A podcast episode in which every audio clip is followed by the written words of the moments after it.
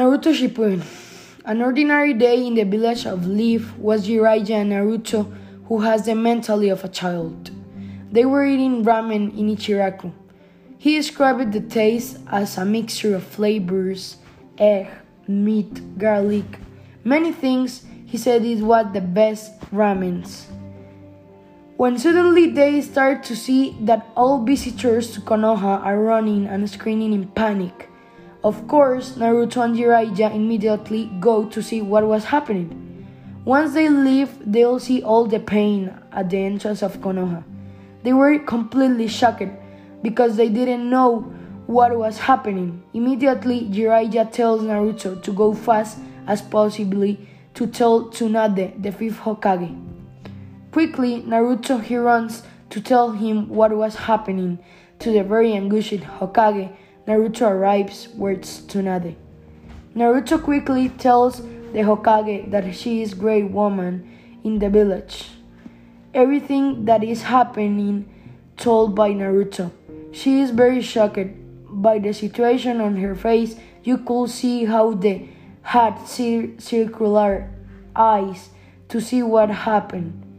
Immediately, her warned the Anbu and all ninja to evacuate the children. They went to call Shikamaru. He's a respected man. They called him immediately to develop a combat strategy, fast and effective.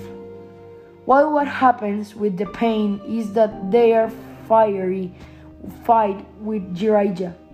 Even though they are five against one, Jiraiya is very powerful in science he is one of the three legendary Sannins.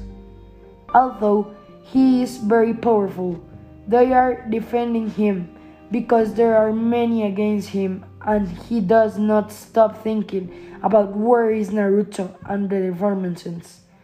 Are they immediately sent in an unexpected attack and leave him very badly injured? Tsunade Atra arrives and defends him by killing two of the pain.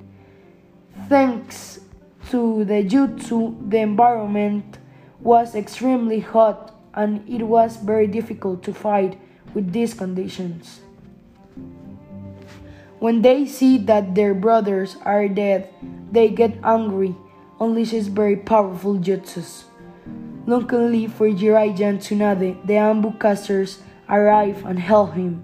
Shikamaru develops a strategy against the pain. Everything happens too fast, and they are releasing the pain of doing.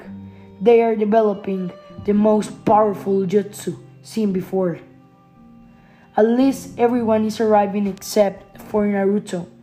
This is Sakura, Neji, Hinata, and all others, and while the pain arrive.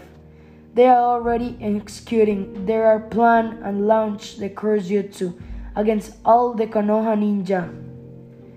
Everyone is distracted and the pain assailant Neji and Sakura, all very excited by the event, act fast and manage to defeat two others and only remains but unfortunately he is the most powerful. All very shocked immediately launch attacks and Pain trying to defeat him, but it's not powerful.